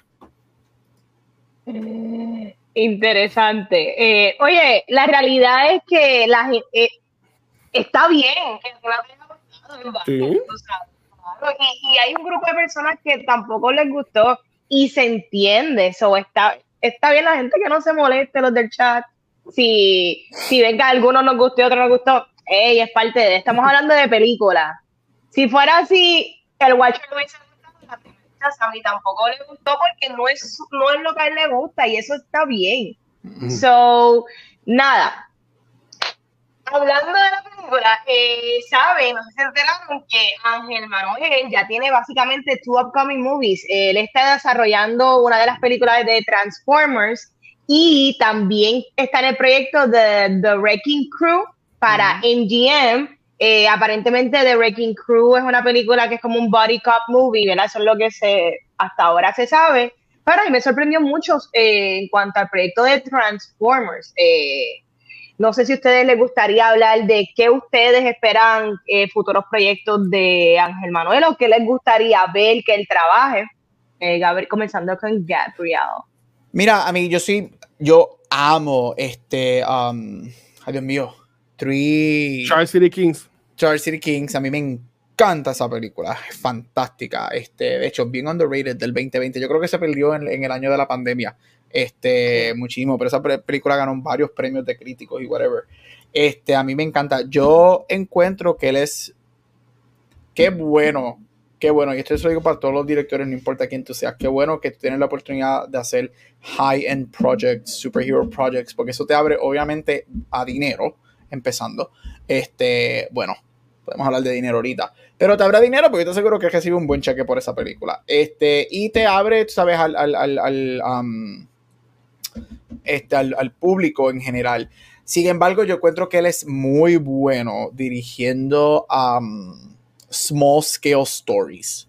Y, y, yo encuentro, y al contrario del Watcher, a mí lo más que me gustó de esta película fue todo lo que tenía que ver con la familia y, y tiene elementos de Kings, de la película de Shark Kings, este, y yo encuentro que ese tipo de película a mí me gustaría ver de él. Este, yo encuentro que él es muy bueno manejando eso. Pero again, tú también necesitas generar dinero y esos small scale movies no hacen chavo. Tú necesitas dinero para poder hacer ese tipo de películas, right? O tener suerte y hacer una película así de pequeña que gane Best Picture y después Jump Ship y te vas a hacer Lion King 2 como Barry Jenkins después de Moonlight. Este, So, eso es lo que a mí me gustaría de él, porque yo encuentro que él, es muy bueno en lo que es intimidad, en lo que es el closeness de las historias mosqueo, este, y yo encuentro que ahí es donde él más um, eleva, porque para mí dentro de Blue Beetle, esos fueron los momentos que más me gustaron de la película. Mira, en el caso mío, again, yo no he visto nada de él, pero si lo que ha hecho antes ha sido tan este, bueno, ¿verdad? Como La Granja, como Charm City Kings, pues yo diría que se quede en ese lado. Mira, nosotros aquí nos pasamos hablando mucho de directores que lo que trabajan son indie films y son súper este, super buenos y, y, han, han, salido súper bien, ¿sabes? No todo el mundo tiene que dar el brinco y tirarse una, una película, un blockbuster picture. So, again, yo, así como que de qué me gustaría ver, honestamente, no te sabría decirme que no he visto nada de él y lo que sí he visto no me gustó para nada. So, yo diría que se quede con lo que manejó. Ve aquí que también él, dirigió lo que fue la serie de menudo de Forever Young, que también eso salió bien. So, maybe que se, que, que se quede con trabajitos que sean más, más tipo indie o algo así por el estilo. Mira, y la, la escena indie boricua es una escena que eh, está súper súper top ahora mismo, ¿sabes? Tirando películas súper buenas. Este, again, hoy estrenó la pecera en, en los siguientes Puerto Rico y a todo el mundo gozando de esta movie. Ojalá hablen tanto de la pecera como hablaban de Blue Beetle, pero obviamente eso no va a pasar. Este, so, yo diría que se enfocara más en, en proyectos más pequeños. ¿Qué tú, qué tú piensas, Mana?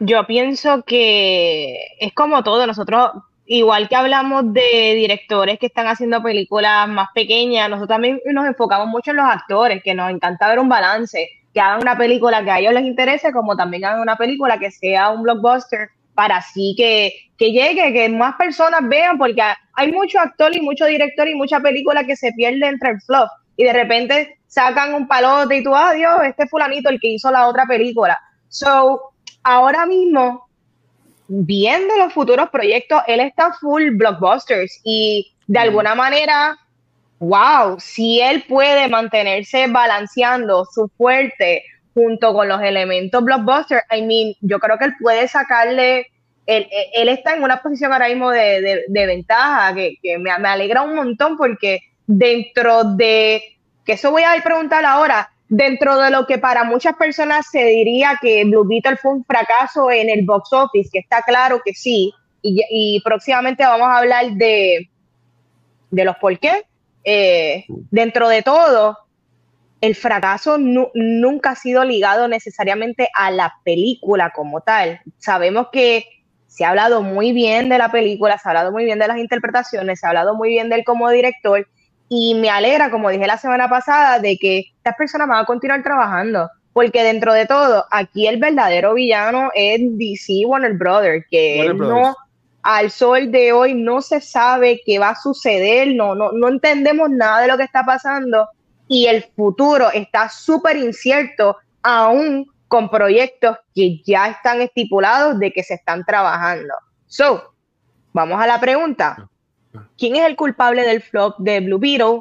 Eh, y fue justificado toda esta situación, ¿verdad? Eh, junto con lo del strike, James Gunn con del saque desde que le pusieron la posición indicando de que ninguna película de DC de ahora en adelante o las que ya están grabadas son parte del DCU.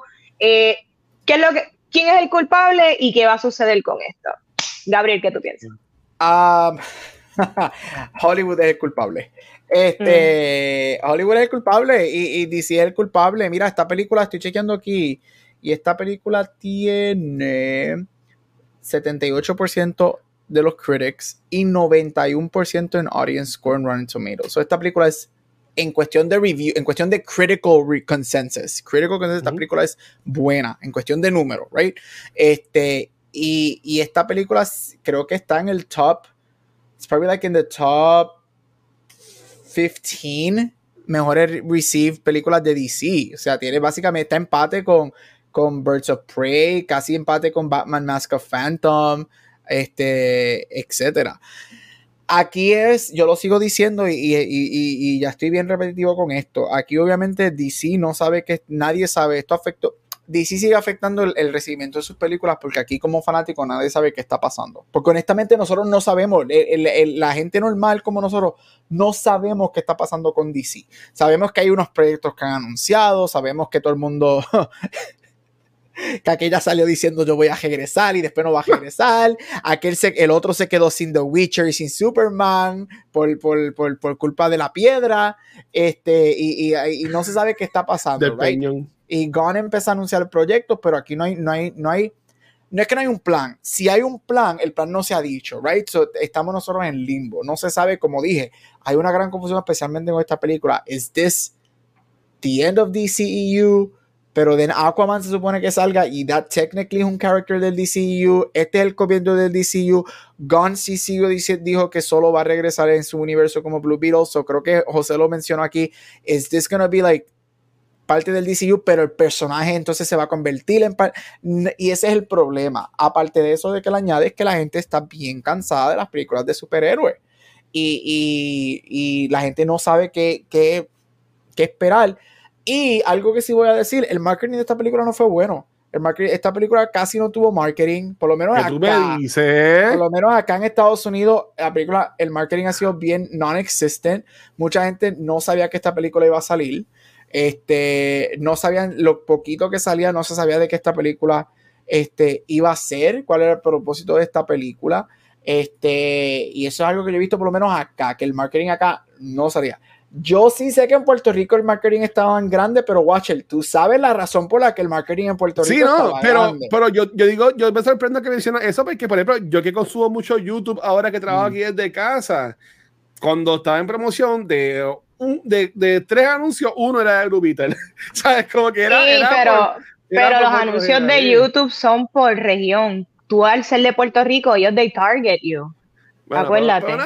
yo, yo, yo, yo pienso de que ellos sí promocionaron un montón a, a Blue Beetle, las redes sociales también hayan un montón de, de posts. Este, pero perdón, Gabriel, no quería interrumpirte. No, no, relax. Este, y esta película sale en la huelga y esta gente no pudo hacer prensa para esta película que eso sí afecta, nadie puede negar, yo no estoy diciendo que eso es que afectó 500 millones de dólares, pero eso afecta, right? Eso afecta. So again, este, yo creo que no hay un, um, no hay algo específico, yo creo que son varios factores y de hecho, esta conversación yo te aseguro que la vamos a tener cuando salga el pescadito en noviembre, en diciembre, este, el pescadito 2 con, con, con aquella. Y es que son muchas, muchos factores que afectan y están afectando las películas de superhéroes. Entonces, Saslav, con esto termino, Saslav salió diciendo este fin de semana que él culpó.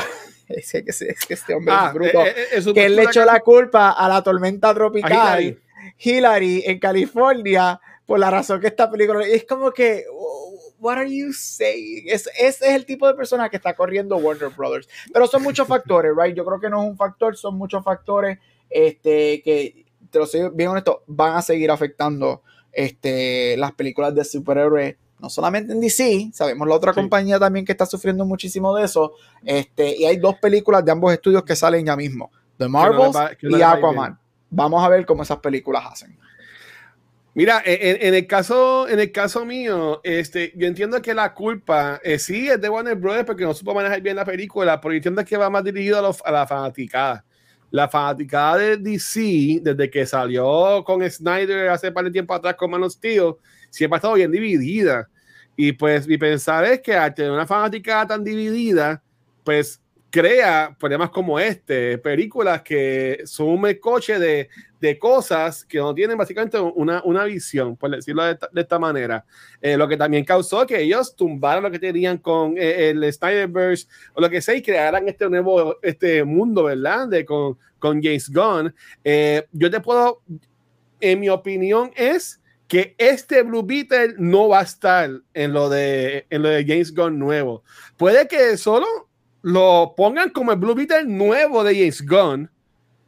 Pero yo, si sale toda la familia y, se ve como una, sale la misma, la misma que hizo de Jenny, Cord y todo eso, honestamente me sorprendería mucho, mucho, porque um, si vamos a ir por los cómics, Blue Beetle es el chamaquito de los, del grupo, Él está con los Teen Titans, ¿verdad? Entonces tienes a un Superman que a que hacer de Superman no es un viejo, es más como que la edad de nosotros, por decirlo así, este, y que, que, le va a llevar que tres años a solo, cuatro años a solo, como que no sé, como que para mí, yo no veo a solo en el DCU. Yo sé que James Gunn dijo de que no es la primera película, por el primer personaje de su nuevo universo, pero yo entiendo que eso él lo dijo simplemente para, para como que calmar la agua, ¿tú me entiendes? Y como que no matar a que la fanaticada este, eh, vaya a, la película. Saludos a Corillo de Surfing, que creo que nos dieron rate de su canal de Twitch. Un beso, mi gente. Espero que estén muy bien. Estamos hablando acá de Blue Beetle.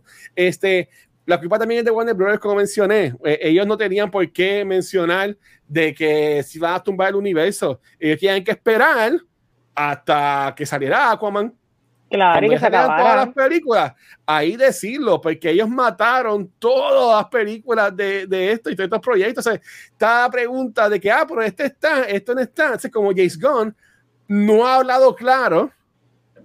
Pues o las cosas que ha o se ha contradecido tanto. Exacto, ¿sabes? Que ese es el problema, ha hablado de más. te va a salir John Cena, te va a salir la esposa de él, este, que hasta va a tener una, una, una serie de cómics ahora qué cosa que su esposo es el, jefe de DC Comics, ¿verdad?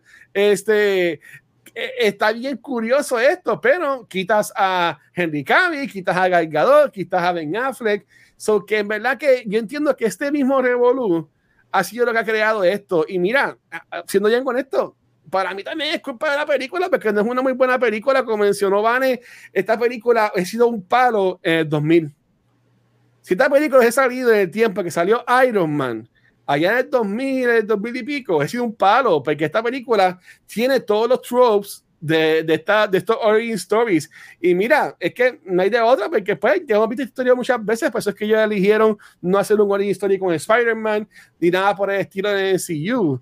Este, pero en mi opinión, todas estas películas de superhéroes están afectadas por lo mismo, y es por la fanaticada de que honestamente como que queremos calidad, pero lo que nos da no nos gusta y como que yo entiendo que va a tener que empezar de cero todo para que la gente como vuelva a caer en tiempo o venga un super palote que yo entiendo que por ahora no va a venir en cuanto a que un proyecto de superhéroe como que para que la gente otra vez se una y se coja de las manos para el tiempo como para el tiempo de Endgame y seamos todos felices. Yo no creo que ese tiempo venga en buen, en buen rato. Por ahí tú, Vane, ¿qué crees de eso? Mira, yo estaría un poquito más de acuerdo contigo si se dijera que el audience score, las personas que sí vieron esta película, a la gente sí le gustó. So, yo no creo que no vendió porque la película la, gente no la no la aceptó. La dieron poquitas personas. la eso sí, pero pero una cosa es que la vean pocas y esas pocas la hayan odiado porque los reviews están, ¿sabes? A la, la gente sí la aceptó y los críticos sí la aceptaron. Yo más bien me voy por la vía de que, mira, de verdad, si ya, si ya DC tenía este revolu eh, ya, ya hecho, take your losses. Si, si ya se veía que si iban a anunciar este revolu y ya la cosa iba a ser así, might as well tirarle en HBO Max, might as well también engavetar a Aquaman, porque mira los resultados, películas que a la gente sí le gustó, pero dado al pobre marketing, al revolu que hay, tú no sientes ningún tipo de conexión ni obligación ni mundo conectivo para tú decir, pues mira, tengo que arrancar a ver Blue Beetle porque probablemente continúe en el DC. Who knows? ¿Me entiendes? No se sabe. Y tocando lo de James Gunn, si James Gunn no pone a Cholo no es que a mí me importe, no es, no es que yo me voy a molestar, no. Simplemente sigue quedando como un embustero. Y yo no creo que él quedar como un embustero y uno como fanaticada saber que el que está al mando es un mentiroso, I mean, I'm, off, ¿me entiendes? Ahora mismo yo estoy que ni la película de Superman realmente solamente me importa por Rachel Roshana. Por James Gunn. James Gunn me dio una película, un palote este año con Guardians. Yo amé Guardians. Pero a la misma vez su inestabilidad, su, tan, su, su manera de él tener que contestar a todo y, y siempre estar mintiendo, porque claramente estás mintiendo en todo lo que estás diciendo, eso no ayuda en nada. No me interesa, no me gusta él como personalidad detrás, liderando una película. No es como que, no sé, no aprendió de Kevin Feige. Yo creo que es mejor quedarse callado, demostrar en las películas, que salga las cosas, porque mira que Marvel ha tenido una montaña rusa. Y tú no ves a Kevin Feige en ningún lado. tú en ningún lado. En las premieres tranquilo, tranquilo, no da declaraciones en ninguna entrevista, no habla de más, no habla de menos. Yo creo que hay que tener, para tú liderar esto, tú tienes que mantener un temple, pero ese temple también tiene que traducirse a los proyectos.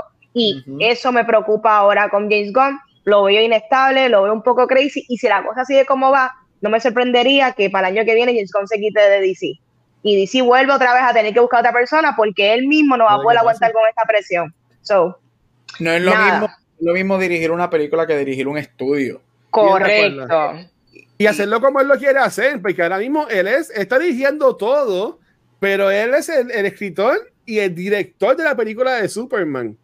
Correcto. es como tú decís que Kevin Feige va a escribir y a dirigir la próxima película de Spider-Man. ¿Tú me entiendes? Kevin Feige tiene que estar bregando con todas las cosas, no enfoque solamente en un proyecto. O sea, me lo está viendo como que esto, como estos directores que te dirigen lo que es el, episodio piloto de una serie y se quedan como showrunner para crear como que ese mundo.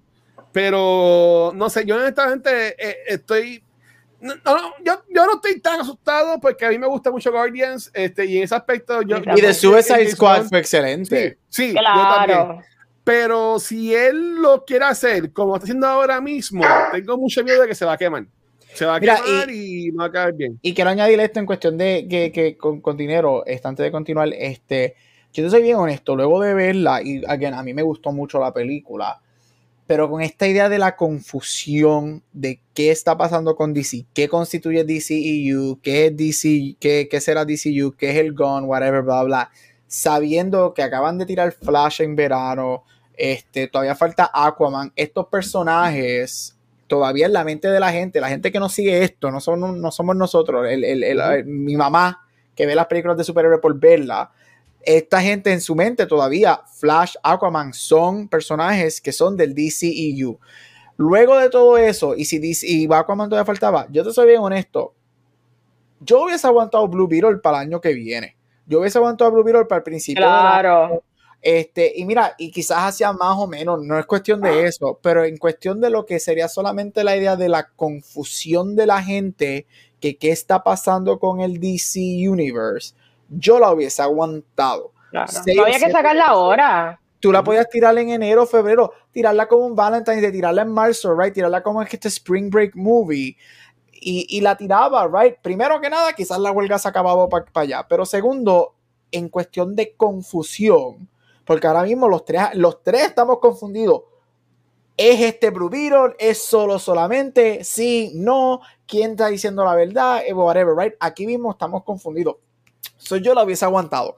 Yo honestamente la hubiese aguantado y hubiese dejado que todo lo que es DCEU se acabara, porque yo te aseguro que vamos a tener esta conversación nuevamente en diciembre, cuando salga Aquaman, y vamos a estar los tres otra vez confundidos, que qué significa esto. Y más ahora que hay rumores que Gon dice que quiere casi a la Mamoa en otro personaje que no es Aquaman.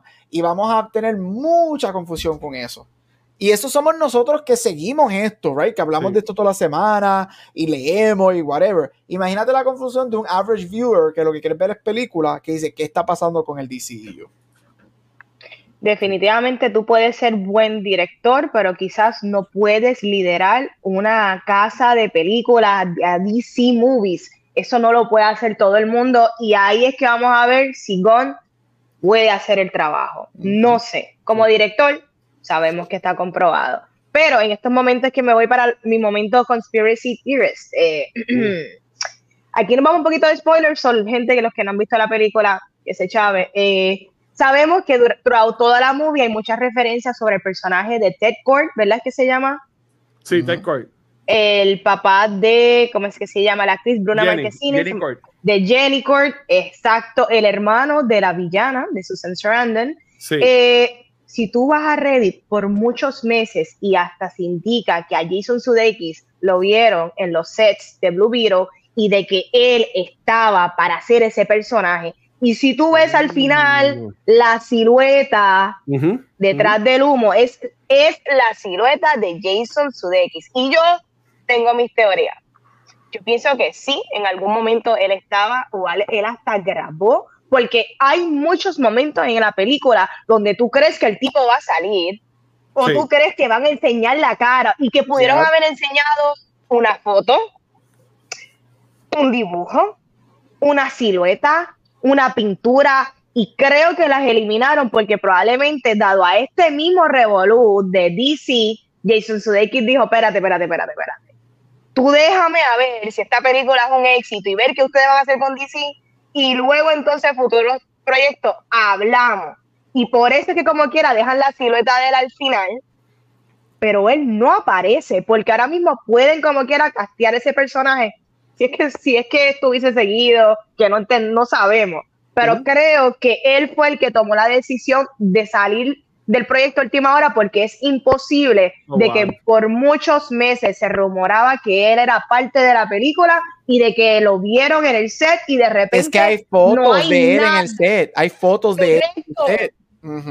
Qué brutal. Yo, no sabía eso, Y si tú estás pendiente de la película, tú notas cada vez que Jenny habla de su papá, se nota que hay Ahí es que yo digo que yo decía, contra, hay algo raro, porque hacen tanta referencia a este personaje y normalmente siempre hacen un foreshadowing de que para tú conectar más, te enseñan una foto de, de ella cuando chiquita con la cara del papá, una pintura del papá, un video, recording de él. Y yo siento que eso sí se, se grabó y lo eliminaron de la película. Y esa parte yo tenía que conectarlo un poquito más porque estamos hablando de una muchacha que está sufriendo por su papá que desapareció, la familia, su, la hermana de su papá son enemigas, pero esa parte hizo falta un poquito en la película porque hubiese dado un poquito más de corazón de parte de Jenny. Ustedes, no sé si estaban al tanto de este bochinche, de estos conspiracy theory.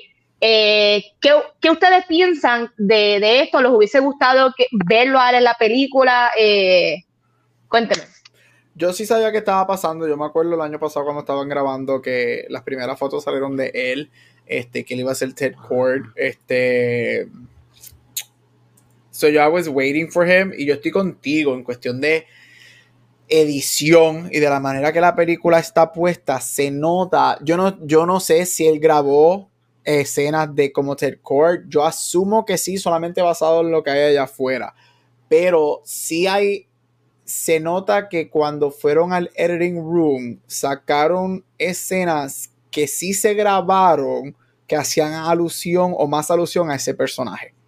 So, hay algo missing. Y again, esta película sí se sabe que entró en un post, en un post post editing, luego que Gon entra a DC, right? Este, porque tuvieron, esta película iba a tener cameo, si no me equivoco, obviamente, porque ustedes iban a tener cambios de algunos de los personajes del DCU. De Batman, este, Exacto, y las quitaron y whatever. So sí, again.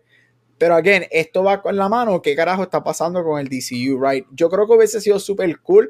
Yo nunca he sido el más fanático de Jason Sudeikis. A mí, obviamente, él me gusta mucho en Telazo, he's fine. pero yo creo que en lo que es cuestión de historia, si tú, si, si está esta anticipación y ya se te ligaron por un año, han habido fotos de él en el set, han habido eh, rumores, el mismo director dijo que ese, el, ese es el actor que, que, él siempre ha pensado como Ted Cord y whatever. It's just weird. Y como dijo Vane, cuando tú ves la película, se nota que hay escenas que fueron editadas por X o Y razón. Yo diría que es para no nail down a una persona, por si acaso decide recast the person este, y just it, it's a little whimsy. Está bien, está, el, el, rompecabezas no está bien puesto en la película. Estoy de acuerdo. Wow. Mira, ¿Qué tú yo, piensas, Luis? Que estás enterando ahora mismo de esto. Sí, yo no sabía nada de esto, me está, volando, la cabeza. Yo entiendo que si a él lo sacaban eh, como un after credit scene, la gente iba a, a, gritar y aplaudir, y eso podía causar que terminara como que un buen este ámbito de la película y la gente pues lo último que se acuerdan es, o sea, lo, más que se acuerdan es lo último que pasó. So que entiendo que sí va a crear un word of mouth bien cabrón y que va a vender un montón la película simplemente por eso. Todos sabemos que este, lo poco que vendió Black Adam fue porque Gerard dijo, ah, este, bueno, no todo, pero la mayoría puede ser, o gran parte, que Gerard dijo que salía Henry Cavill como Superman en el After Credits y mucha gente fue para ver la película simplemente para verlo a él, a Henry Cavill otra vez con su, con su traje. So, yo no, no sabía de esto, lo busqué en Google, hay noticias de, lo puse, lo, puse en chat los links de IGN, de Temi Weekly, hablando de esto mismo, so, en verdad que qué cosa más, más brutal, yo entiendo que ese ha sido un buen, un buen casting, pero de igual manera, si, si él, estos actores famosos, cuando se van a casar con estos estudios, lo que están buscando es un multi-picture deal para los chavos.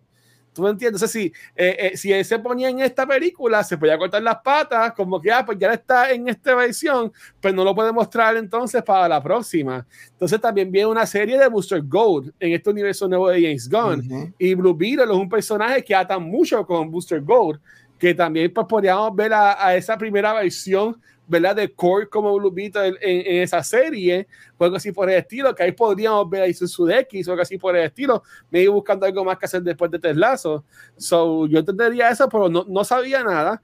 Honestamente, honestamente, si, si al final de esta película, que porque hay un este scene que te escucha la voz, ¿verdad? De, de, de lo que es este, este, este eh, sal, ese salido Jason Sudeikis, no es que me iba a encantar la película, pues iba a decir, coño, me sorprendió en algo. Exacto, me sorprendió en algo. Y por lo menos iba a tener algo positivo para compartir de la, de la movie.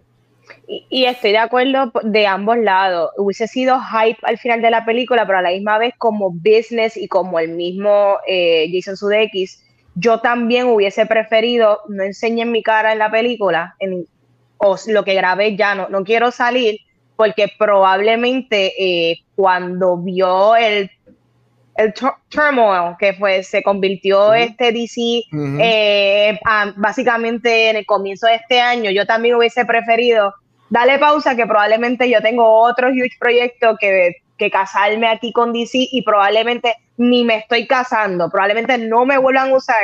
Y la gente tenemos memoria y la gente siempre se va a acordar ya los acuerdan y eso de aquí cuando sale un segundo en Blue Beater. Qué porquería, ¿me entiendes? Tú no quieres sobre tu repertorio como un que saliste en Blue Beater un segundo y la película no hubo secuela, el personaje no volvió a salir. So, me parece una decisión eh, inteligente y vamos a ver qué pasa. Ojalá, a mí me encantaría seguir viendo Jason X en lo que sea, especialmente en cine. So, cool. Eh, vamos el tópico. Sí. Mira, yo iba a decir que rapidito es como Brett Ghosting, que lo pusieron como Hércules en la película de Thor. Exacto. Y lo más seguro nunca lo vamos a volver a ver más. So, so, so, yeah. Y mira que yo me emocioné en Thor. Eso fue de los highlights de, de, la movie. Sí. So, vamos para el topic garbage. Yo voy a comenzar con mi top. Eh, mi top es cholo. Eh, de verdad que me encantó él como Blue Beetle. Eh, Segundo todo, me encantó eh, el uso de efectos prácticos con CGI, me pareció muy bien. El suit tangible, el movimiento me encantó un montón. Eh, tenía este aire tipo anime que se sintió la vibra super cool.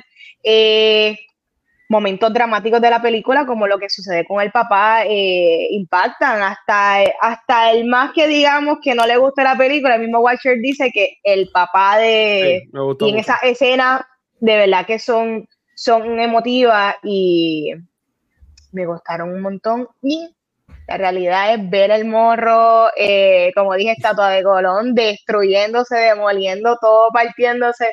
Está súper cool, es una tripiadera. Garbage, Susan Sarandon es un huge garbage para mí esta película. Eh, generic, eh, ella, ella pasó bien, ella se divirtió el error, eso fue un paycheck para ella. Pero wow, de las villanas más genéricas que hay, este otro garbage, eh, otro garbage, sí. Como hablamos ahorita, ciertas cosas que probablemente en la edición eh, decidieron eliminar, como los cambios o eh, la conexión de otras películas. Sí se siente que estábamos esperando un momento como ese y pues no pasa. se siente que estamos en un creyendo a un momento de, ah, aquí es que, y, no pasa, y de repente it hits flat en ciertas cosas hay ciertos momentos que estamos como que, ok, va a pasar algo y de repente, ok, pasó esto. Pensé que iba a pasar otra cosa. Pero eso no, sé ni cómo describir eso en una película. Yo no sé si es el writing, yo no sé si es el editaje, no sé qué es. Pero eso fue lo que yo sentí en momentos. ¿Y cuál fue mi otro garbage? Yo creo que no es que sea un garbage, pero como dije en mi review, me hubiese gustado que la película fuera, ya que era para HBO Max, que fuera un poquito más atrevida, que se fueran un poquito, si va a ser medio rol, un poquito más medio rol, si se van a ir um, full caricaturesco, pues full camp caricaturesco. Eh, me hubiese gustado eh, que se fueran full, que, que tomaran una decisión en cuanto al tono y irse completamente por ese lado, yo creo que eso hubiese beneficiado también la película pero sí, esos son mi topic garbage y la familia. A mí me gustó mucho la familia, al contrario de Luis. Este, yo la familia. pero yo claramente puedo ver lo que tú estás diciendo. La, la parte de probablemente esta familia estereotípica mexicana o latina, pero también por otro lado puedo ver que ustedes han visto un montón de novelas mexicanas, ustedes han visto también novelas colombianas como Betty la Fea, que qué cosa más camp y más clichoso que Betty la Fea, pero it works. Y yo creo que dentro del contexto de esta película, it works. Mira, mi top Cholo, este, él me encantó. Again, yo espero que sea un start making performance. Yo creo que yo espero que le habrá muchas oportunidades porque I think he's really good. Este, él es muy bueno cómico, muy bueno dramático, este, y tiene muy buena fisicalidad. Este, me encantó el suit. Este, de verdad, a mí me fascinó todo lo que es el suit. Again, efectos prácticos, eso ayuda muchísimo. Me acuerdo cuando empezaron a salir fotos hace como un año, este, que todo el mundo, oh, they're actually doing a suit, y no, un, no, un, no un lotaldo verde con puntitos que después van a CGI el suit encima. Interesting. Eh, exacto, y, y, yo creo que eso ayuda muchísimo. Ayuda que solo también tiene mucha experiencia en lo que es martial arts por Cobra Kai. Y yo creo que él de este, él añadió muchísimo a él, me gustó muchísimo. Me gustó mucho. Mi gran top de la película es todo lo que tenía que ver con la familia y lo quote unquote pequeño de la película. Todo lo que tenía que ver con la familia, a mí me encantó, a mí me encantaron todo el mundo de la familia, la dinámica. Como Vane dijo, al contrario a Luis, yo sí he visto, por lo menos aquí en Phoenix, donde hay muchas personas mexicanas, yo tengo muchas amistades mexicanas, yo sí he visto esas dinámicas así de estrambóticas. Este. Wow puedo ver lo que estás diciendo también, que, pero como dijo Vani, yo creo que Vani dio, excelente ejemplo, right? Este, de, de, que las novelas son así. Yo, yo, o sea, yo obviamente yo no soy mexicano, pero yo te puedo decir que parte de mi familia puertorriqueña es así de exagerada. Este, mami, te amo. No estoy diciendo que tú lo eres, pero pues. Este, a mí me gustó toda la dinámica y como dije, a mí me gustó lo que a, este, Ángel hace en cuestión de dirección con la familia y con los momentos más pequeños es donde la película para mí succeeds the best. Todo lo que tiene que con él este es un origin story, todo lo que tiene que ver con él, you know, trying, qué está pasando, el, el suit, todo eso, a mí me gustó. Este, bottom, todo lo que tiene que ver con superhéroes. Yo creo que lo más flojo de la película es todo lo que tiene que ver con él, con, con superhéroe, fighting a bad person, Susan Sarandon. I love her, Oscar winner. She's a queen. Hello, Toma and Louise forever. Pero again, ella es de estos actores que han salido tanto en Marvel y en DC que están por un cheque aquí and they're fine. She's in her 70s, dame unos chavitos y yo hago lo que sea. Pero toda la cuestión de superhéroe es donde me perdiste, right? Este, es donde fue un poquito, no es que es desastroso, hay peores películas que te presentaron eso, i.e. Flash, pero ahí fue donde me perdiste un poco, ahí donde yo digo, se fuiste a lo genérico, he visto esto, nothing new, este Ah, y top, los efectos. Yo no puedo creer que esta película tiene mejores efectos que los big budget, que los real big budget movies de este verano. It fucking shocking para mí. Este, pero ya, yo diría que eso. Esas son las cosas que me llegan a la mente directa este, de cantazo. Pues mira, ya yo compartí mucho de mi, de mi Garbage cuando Todo lo que tú has compartido ha sido Garbage, watch Tú eres no, gente no, de esta película. Oye, yo, ¿ah? Dame top entonces, si hay que tienes uno. Yo dije, yo dije top también, ¿sabes? Yo lo seguí yo, y él es el alma de esta película y el personaje principal lo hace muy bien, ¿sabes? Un leading character o un leading actor como Cholo en la película de Gran Turismo, esa película es 5 de 5. Oh, wow, sí. Todos los Oscars. De verdad que sí. Porque la película es muy buena, pero el, leading, el, el, el actor principal no lo es. Este, y la ah, novia. bueno, ok.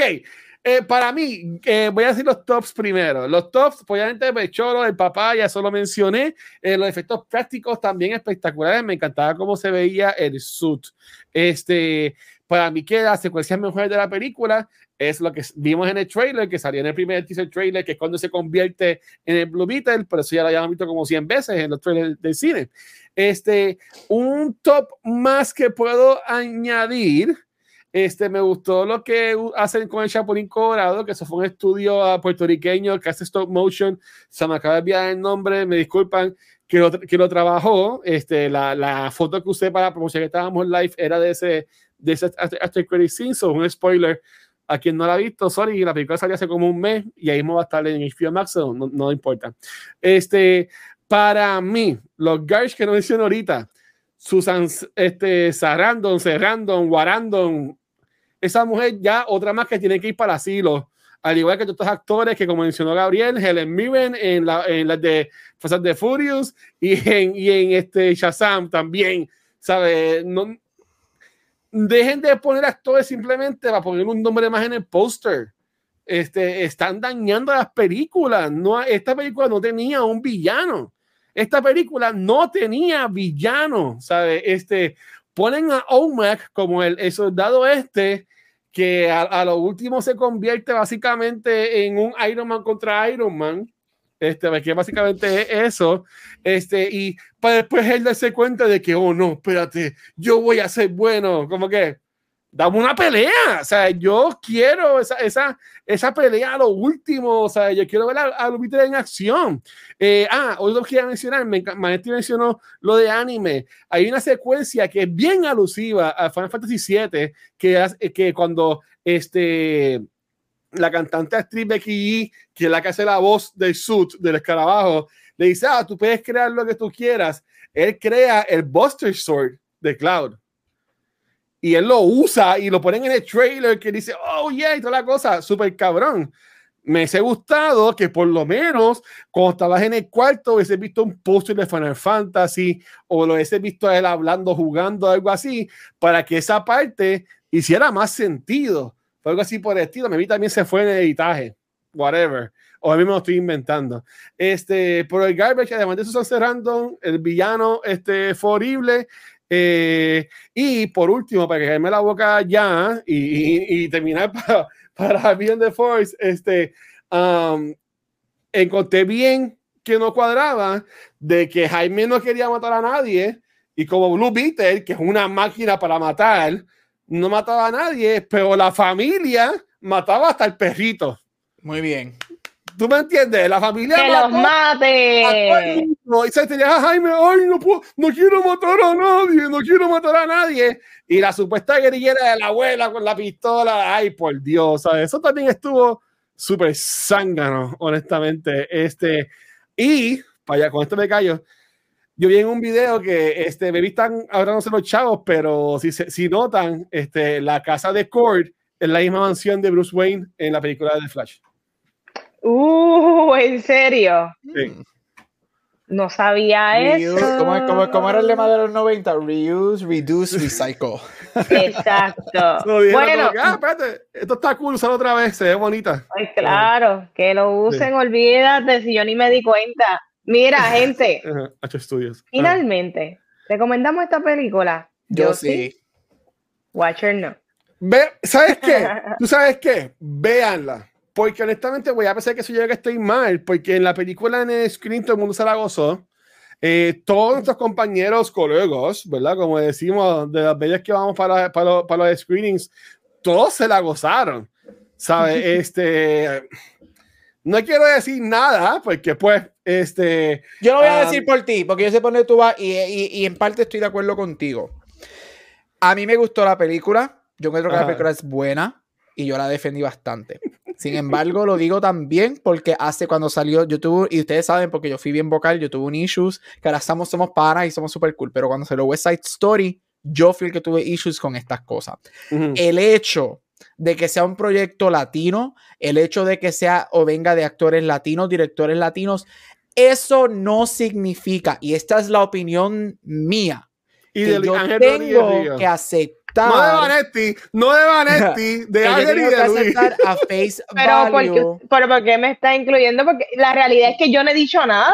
Si yo No por estoy de eso, acuerdo, pero es ¿no? que si le van a caer los chinches que nos peleen a mí y a Gabriel, no fue Ah. Este, yo Yo no estoy este hecho no porque sé. a mí me pasó a mí me pasó en West Side Story ah que cómo te, te va a gustar esta película tú eres puertorriqueño y te debe dar vergüenza este, que, que a ti te gusta esta película de cómo tratan a los puertorriqueños el hecho de que yo sea latino y yo tiro muchas de mis identidades, el hecho que yo sea gay, que yo sea latino y whatever, eso no significa que yo tengo que o estar de acuerdo o praise algún tipo, cualquier tipo de proyecto, simple y sencillamente por eso. Mi identidad no define mis cosas. Yo apruebo o hablo o I review cosas en mi experiencia si me gustaron o no. Porque cuando tú entonces evalúas ciertas cosas solamente por esos lentes o como esos lentes como un factor, tú no estás siendo objetivo. Y yo sé que Watcher es a eso lo que quería venir. Watcher ha sido cancelado muchísimo, así que es el momento que yo voy a decir canceleme a mí, pero eso no es razón. Yo no estoy diciendo, yo no estoy diciendo nombre, yo no estoy whatever, yo estoy diciendo que para mí, yo, eso no es una razón por la que yo amo o odio un proyecto. Es un factor que es mencionado, yo lo llevo mencionando en todo este episodio, que a mí me Claro. encantó la latinidad de la película, me encantó.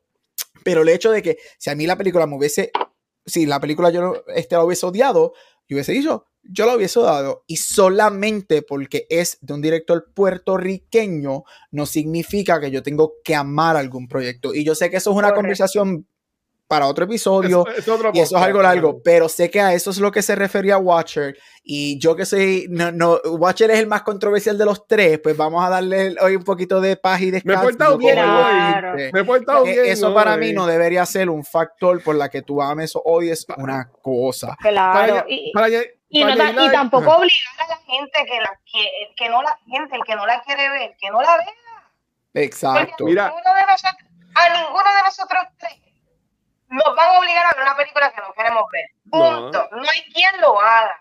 ¿Por Mira. qué el, el tener que forzar a alguien a ver una película? Cu- Es como en todo, en el amor, en la amistad, en la familia, todo lo que es forzado no vale la pena, pierdes el tiempo. Si sale de ti verla, arranca a verla, sino que es en su casa y vean las cosas que les gusten y ya. Se, se, veía, se veía bien chulo porque yo, yo no estoy posteando nada en Twitter este, por, por, pues, por estar en cuanto a Leilon Moss y por la persona que es, whatever. Este, pero eh, yo sigo usando porque es donde la gente pone las noticias, ¿verdad? Claro. Y, yo me reía, yo me reía como muchos de los medios de aquí si van de puño a puño con la gente en los comments defendiendo esta película y cuando destronó a Barbie en su quinta semana o cuarta semana que como que en la cuarta semana Barbie hizo veintipico de millones again. Ah, Blue le ganó a Barbie. Ah, Blue oh, ¿sabes? Como que, entonces, como que, ¿sabes? Como que yo decía, como que, mano, si fueran así también con la pecera que empezó hoy, con todas las 20 otras películas que tienen personas que trabajan en el crew, que son puertorriqueños, que son películas que graban aquí, este, que tienen directores puertorriqueños, actores puertorriqueños, porque esas películas no dieron esa atención y ese cariño que dieron a Blue Beetle y a esta sí. No, eso como que no, eso nunca me hizo sentido y honestamente me hizo hasta cogerle más cosas a la movie este, de la que le cogí. No, tampoco te pongas así. Este, por, para no, porque si no, se me voy y, y, daño el episodio. Este, para ir, que tengo a Pete ya, que va a ser mío, ahí en el lobby, este, Vane, ¿dónde te puedes conseguir, mi amor? Corillo, me consigue en Instagram y Facebook como Vanesti pendiente. Mira, me voy de viaje en una semana. Bueno, no, me voy de viaje como en 10 días para California, así que pendiente que vengo con muchas cositas y sigo en mi vida de alcohólica. Ay, Dios mío. No, vamos a llamarle influencer de bebidas. Eso está chévere. Eso, eso, eso, eso, eso. Muy bien. Profesor, ¿dónde te consiguen a ti? Mira, me puedes conseguir en todos social media como Capucho Graham. A mí me encanta que siempre hacemos el bailecito. Mira, Beer Influencer, lo que dice Andro. Ese es bueno. Alcoholic Influencer. Sí, Dios mío. Corillo, ahí me consiguen como el Watcher. Si es que me siguen las redes sociales después de hoy, este, en cualquier red social. Y es importante, la cultura secuencial nos consiguen en cualquier proveedor de podcast. Gracias, como siempre, a Spotify for Podcasters por auspiciar este y todos nuestros programas. Este, nos puedes ver en nuestro canal de YouTube, en Facebook, Instagram, Twitter, pero donde único nos puedes ver en vivo es acá en Twitch. Pero esta semana, este, también, pues, hoy, jueves, grabamos este episodio de cultura y también vamos a grabar ahora el episodio de Beyond the Force que vamos a conversar sobre los primeros dos episodios de Ahsoka. Este, y pues también estamos bregando con lo que es Back to the Movies, este, quien va ahora jugando este Baldur's Gate y un par de cositas más. Bien rápidamente, sé que siempre estamos bregando con Extra Life, pero este, también estamos este, regando la voz de esta campaña GoFundMe, que es apoyando a William en su batalla contra el cáncer. So, en todo nuestro eh, contenido vamos a poner el link para que pueda acceder a esta cuenta. Este, con cualquier donativo, en verdad que vas a poder apoyar a esta familia y a William que pues sigue en su batalla contra el cáncer y es cuestión de Extra Life este próximo sábado. 3 de, no, 2 de septiembre, sábado de septiembre, va a ser mi tercer maratón de Extra Life de este año 2023. Voy a estar jugando, dice 12 horas, pero mi objetivo es meterle de 15 o más horas este, con motivo de prepararme para las 24 horas que quiero hacer en diciembre. So, este, recuerden que todo lo que hacemos acá es a beneficio de la Fundación de Niños de Puerto Rico y con su nativo pues nos apoyan, ¿verdad? A, a, darle amor y este cariño a estos niños y sus familias durante estos procesos tan fuertes.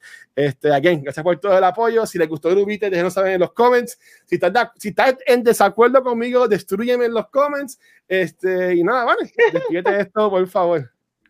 Corillo, hasta aquí otro episodio de Cultura Secuencial. La semana que viene vamos a estar hablando de Gran Turismo, así que tienen oportunidad de ver la película que vamos a estar hablando de ella. Y oye, y vengan con sus películas favoritas de Neil Blomkamp para hablar de su carrera también. Bye. Ahí está. Chequeado, gente. Gracias.